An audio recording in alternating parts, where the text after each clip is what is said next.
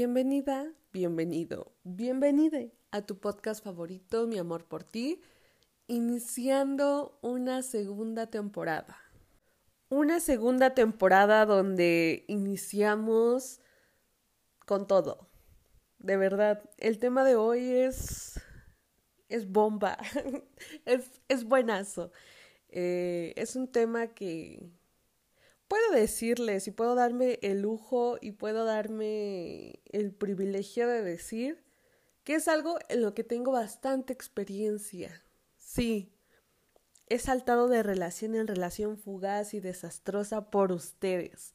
No, no, no hay otra explicación más que esa. Todo el sacrificio ha sido por ustedes para mm, poder obtener resultados, para poder obtener respuestas para poder hacerle la vida más fácil, para poder ahorrarle pues algunas situaciones o cuestiones que me gustaría que, que se saltaran, que no pasaran, que todo ese sufrimiento que puede traer o todo eso, se lo saltaran y que solo consigan el aprendizaje, lo bueno, lo positivo de todas estas situaciones.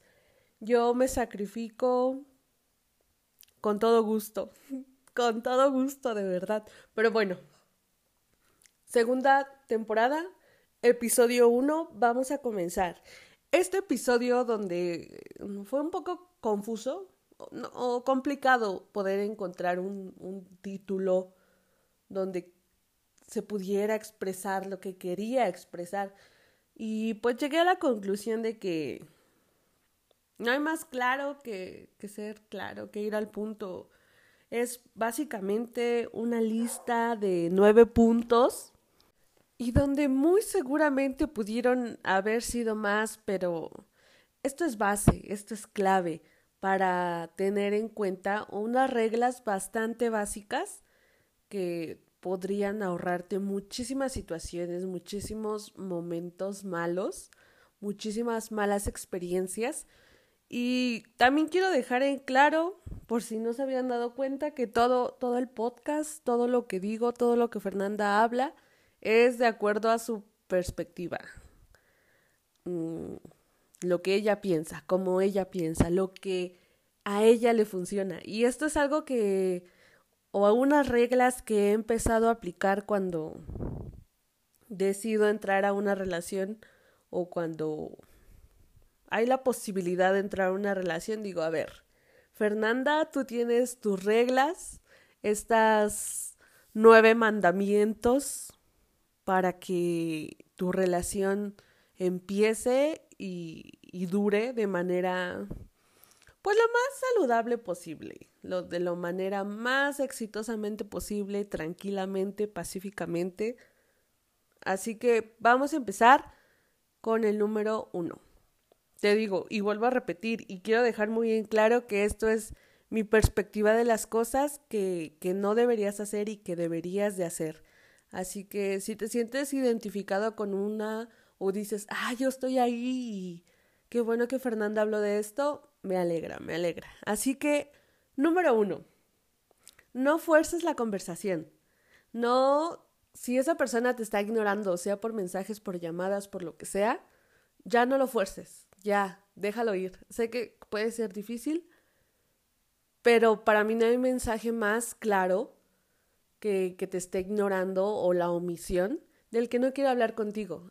Así que no fuerces la, la conversación, no vale la pena hacerlo a alguien y darle toda esta atención y energía a alguien a quien le interesas un mínimo, porque de verdad el, el que tú estés forzando la conversación y que estés ahí mandándole mensajes y haciéndole que te responda y todo eso es tan desgastante, es tan incluso ridículo, porque somos ciegas, o sea, las mujeres somos ciegas en ese aspecto porque dudo mucho que haya hombres que estén forzando la conversación con una chica.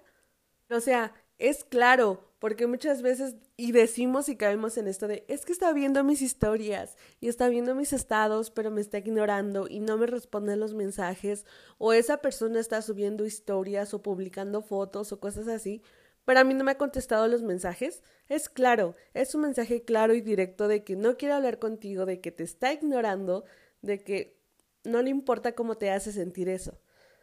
Así que no fuerces la conversación. Cuando estás empezando a hablar con alguien, no fuerces la conversación. Si la plática no fluye, si las cosas no funcionan, déjalo ahí. No le busques, no le rasques, no lo forces, no lo hagas. Punto número dos. Muchas veces cuando empiezas a salir y, y esto pasa mayormente en la segunda o tercera cita que dicen, ay, ¿por qué no vamos a tu casa? ¿O por qué no vamos a mi casa? Creo que también hay un mensaje bastante implícito ahí, pero muy directo. Pero bueno, yo lo hago más por el, por el asunto de que, o sea, güey, hay muchos lugares que podríamos conocer, muchos lugares a donde podríamos ir. O sea, ¿para qué quieres venir a mi casa? Te digo, siento que hay un mensaje bastante implícito ahí, pero no, güey, si realmente te intereso, si realmente quieres estar conmigo, si realmente quieres conocer a la verdadera Fernanda, tenemos toda una ciudad, todo un mundo completo por conocer. ¿Por qué quieres venir a mi casa? Y lo digo porque, o sea, yo, yo no me opongo a que, ah, no, a mí no me gusta que nadie venga a mi casa ni nada, no. Mi casa es un lugar bastante social, pero no, no. También déjalo que la persona que te está invitando a salir, pues le piense, le eche imaginación y diga, ah, la voy a llevar a tal lado, la voy a invitar a tal lado. Así que no. Si van en la segunda, tercera cita, no dejes que vaya a tu casa, ni tú vayas a su casa. De verdad, no lo hagas. Punto número tres. No pido explicaciones como a qué o a qué me refiero. Como de no me contestaste, eh, porque tal vez estuviste trabajando, ocupado o esto, no te lo pido. O sea, no, no quiero que me expliques el por qué me estuviste ignorando. O que salimos y al final me dejaste plantada o esto y el otro. No, no pido explicaciones. Vuelvo a lo mismo, el que no me responda a los mensajes o cosas así es un mensaje claro. Pero aquí voy a hacer una gran excepción cuando ya es tu pareja, cuando ya son novios, pídele todas las explicaciones del mundo, de verdad. A tu, pareja te debe todas las explicaciones del mundo. Pero cuando no son nada, cuando están en este plan de estar saliendo y de estar conociéndose, mmm, de verdad ahórrate eso de estar pidiendo explicaciones de ¿y con quién estabas? ¿y dónde estabas? ¿y por qué no me contestaste? y te marqué y no esto y no, no lo hagas. La otra persona no te debe explicaciones, Tú no le debes explicaciones a nadie. Incluso cuando ya estás o ya tienes sentimientos hacia esa persona, pero aún no son nada, aún no han formalizado nada, aún no han hablado las cosas de manera directa, no lo hagas, no pidas explicaciones. A menos de que sea tu novia o tu novio o tu novia, ahí sí, pídele todas las explicaciones del mundo. Punto número cuatro. Esto sí he visto en varios o en varias redes sociales que genera bastante controversia y que dónde queda el caballerismo, pero que dónde quedan las mujeres independientes y que no sé qué y que no sé qué tanto. Les digo, es algo que, que he visto que genera controversia, pero desde mi punto de vista, cuando a mí me invitan a salir y sobre todo así cuando estamos en este plan de que, y sobre todo cuando es la primera cita, cuando es la segunda cita eh, y de que vamos a comer a tal lado o esto o el otro, yo no me ofrezco a pagar.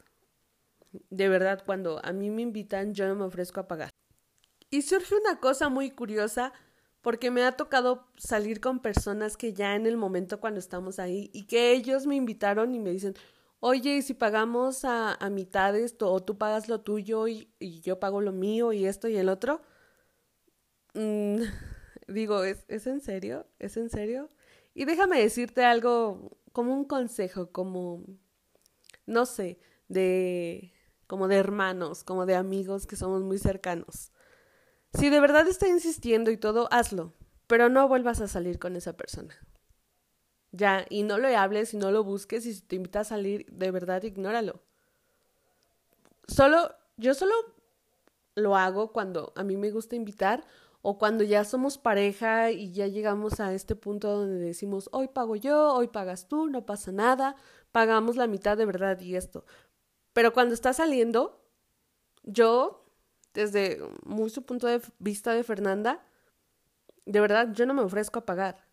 Y si la otra persona lo hace, ya no vuelvo a salir con él. Porque, o sea, si te están invitando y esto y el otro, pues, no sé, es porque tienes la posibilidad o, o porque de verdad tienes el plan ya armado esto y el otro.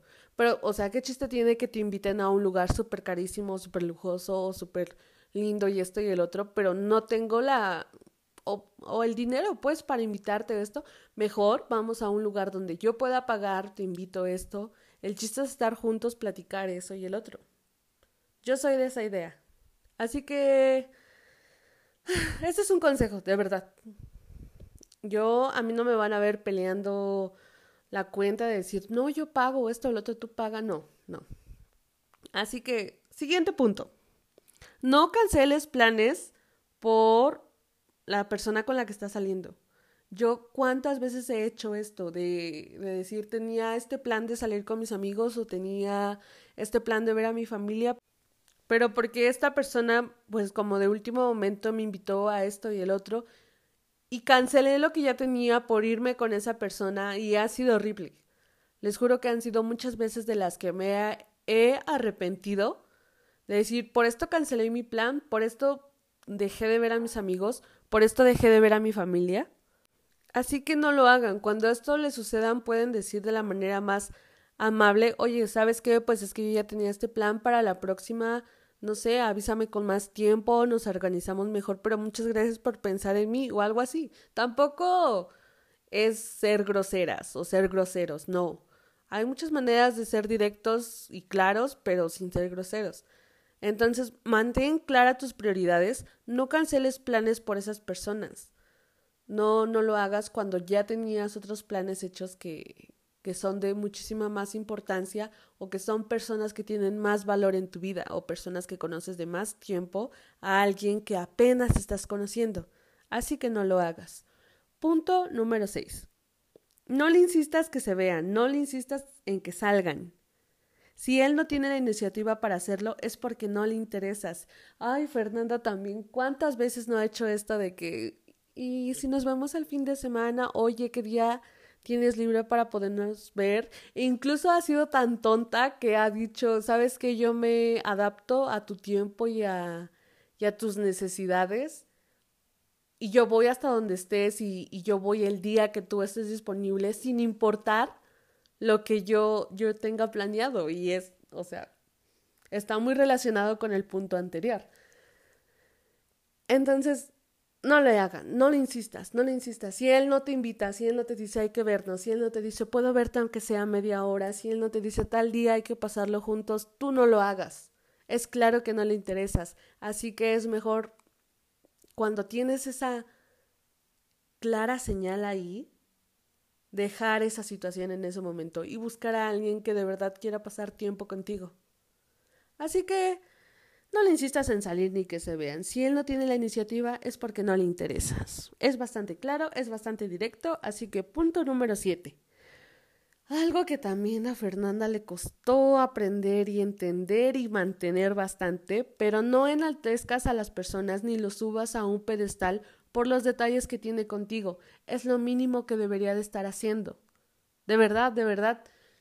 Y esto también sé que es algo de lo que se ha hablado mucho y, y, es algo, un tema que está muy de moda, el no subir a una persona al pedestal, porque en ese pedestal debes de estar tú. La única persona que debe de estar ahí eres tú. Pero de verdad no lo hagas, porque Fernanda también decía, es que es demasiado lindo y está haciendo cosas que que los otros no han hecho o cosas así, ¿saben? También a Fernanda se le da mucho comparar todas las situaciones, pero sí yo sí decía esto, es que no no puedo decirle que no cuando dice algo o cuando quiere hacer algo que yo no quiero o ir a algún lado que yo no quiero, pero es que ha sido muy lindo y ha tenido estos detalles conmigo y esto y el otro. Y fue bastante difícil llegar a ese punto de decir, espera, a ver, Fernanda, siéntate tantito y medítalo por un segundo.